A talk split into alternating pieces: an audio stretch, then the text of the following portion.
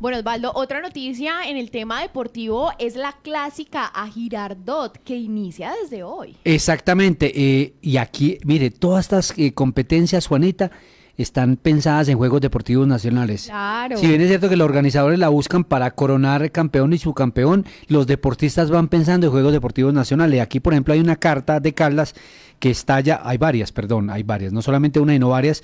Está el equipo masculino liderado por Didier Chaparro, eh, complementado por Leison Maca, Juan Pablo Vallejo, Jordan Felipe Tavares, Alejandro Ruiz y Edison Osorio.